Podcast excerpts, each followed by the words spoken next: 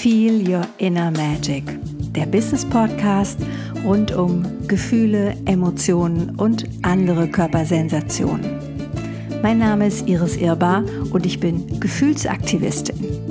Du weißt nicht, was eine Gefühlsaktivistin so macht? Hm, dann lass dich überraschen, weil dazu mehr hier in dem Podcast. Mein Lieblingsthema ist dabei Gefühle im Business bzw. Gefühle und Geld. Ja, und jetzt geht's los. Ja, spannendes Thema. Widerstand. Das ist ja in Deutschland oder auch teilweise in anderen Ländern nochmal ganz besonders besetzt, das Thema.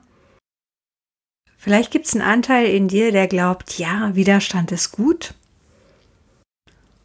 Und ich glaube das auch, wenn dieser Widerstand reflektiert ist. Wenn dieser Widerstand nicht so was ist wie eine späte Pubertät, in der wir möglicherweise oder ein bestimmter Anteil von uns irgendwie stecken geblieben ist.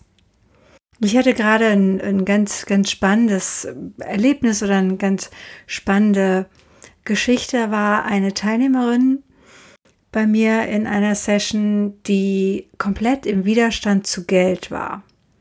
So, wir könnten doch auch ohne Geld leben und ja, das stimmt. Wenn wir im Tauschhandel bleiben, können wir ohne Geld leben. Und das Spannende an diesem Widerstand war, in Wahrheit hat der Widerstand nichts mit dem Geld zu tun.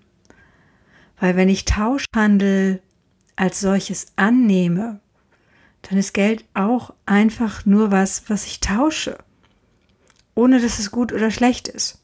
Und ob das jetzt Geld ist, ob das eine Muschel ist, ob das eine Kartoffel ist, ob das eine Stunde gegen eine andere Stunde ist, es ist und bleibt ein Tauschhandelsobjekt. Das zeigt mir wieder, wie viel emotionale Energie an diesem Thema Geld hängt und wie viel ja, Projektionsfläche Geld bietet. Und ich würde dich gerne mal einladen, in dich hineinzuspüren, wo hast denn du einen Widerstand? Wo fängt denn dein Widerstand bezogen auf Geld an? Also manche Menschen haben ja einen Widerstand, wenn bestimmte Produkte irgendwie eine bestimmte Range überstreiten. Also was weiß ich, eine Handtasche darf 200 Euro kosten, aber keine 5000. Oder ein Urlaub darf 3000, aber nicht 10.000 Euro kosten. Oder ein Auto darf 30.000, aber nicht 500.000 kosten. Also prüf mal, wo du in den Widerstand gehst und woher du gelernt hast, dass genau da diese Grenze ist. Und was würde passieren, wenn du mal ein Schrittchen hinter den Widerstand guckst? Manchmal sind es so die üblichen Verdächtigen, ja, also gegen wen oder was sind wir im Widerstand? Wenn ich so auf mein Leben schaue, ähm, ich war immer im Widerstand gegen irgendwelche Autoritäten, gegen irgendwelche Menschen oder auch Institutionen, die mir ja gefühlt irgendwie die Freiheit genommen haben.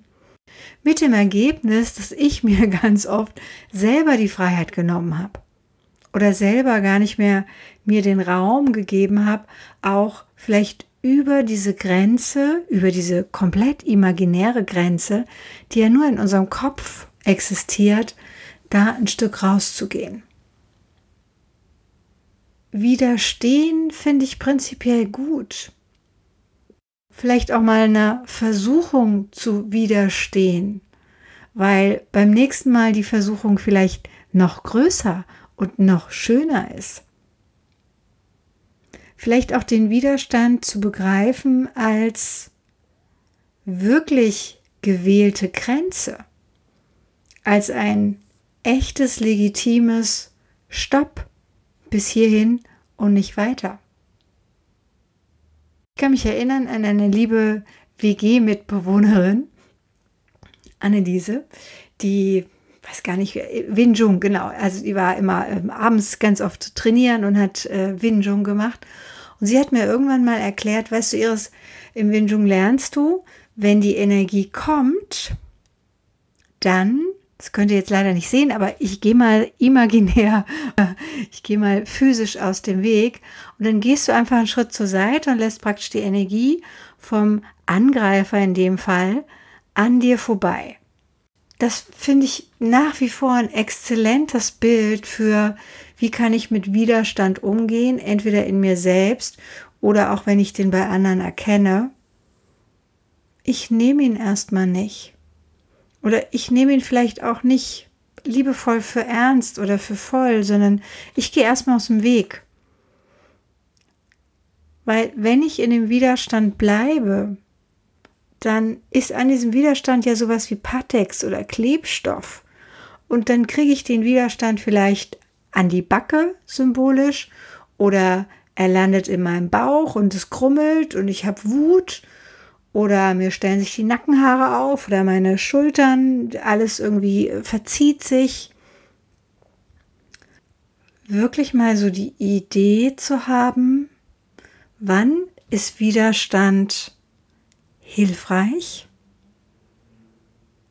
Im Sinne von, er beschützt mich, er gibt mir eine Orientierung, er, er definiert meine eigene Grenze und gerade im Business-Kontext, wenn wir ganz viel zu tun haben, müssen wir ja permanent Grenzen setzen.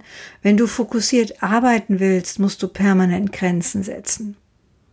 Nur es gibt eben einen Unterschied zwischen einer, ich möchte mal nennen, einer gesunden Grenze, die reflektiert ist, die liebevoll gesetzt ist und die auch eine gewisse Durchlässigkeit hat. Ja, also so eine Grenze, wo du auch mal die Tür oder das Fenster aufmachen kannst, mal rausgucken kannst. Oder vielleicht im besten Fall, vielleicht kennst du so, so Schulungsräume, die so Wände haben, die sich verschieben lassen. ja, das finde ich immer ganz spannend. Und das wäre so eine Grenze, die durchaus auch, ja, die, die zeigt auch Varianz, die ist ein Stück weit verschiebbar. Und diese andere Grenze, dieser harte Widerstand, der kommt aus dem Stolz der kommt aus dem Trotz, der kommt aus so einem, ja, ich sag mal ganz liebevoll pubertierenden, ich mach's ganz anders. Vielleicht sogar ein Gegenteilsortierer, also weil du das so gemacht hast, mach ich es eben komplett anders. Da ist die Einladung, sei gütig mit dir und mit dem, was bei dir diesen Widerstand auslöst und prüf mal, wenn der Widerstand eine Person wäre oder an eine Person angekoppelt ist, gegen wen oder was bist du da gerade wirklich im Widerstand? Und wenn du es rausgekriegt hast, dann kannst du Stück für Stück ganz anders oder vielleicht ganz neu auch damit in den Frieden gehen. Das ist das, was ich dir wünsche.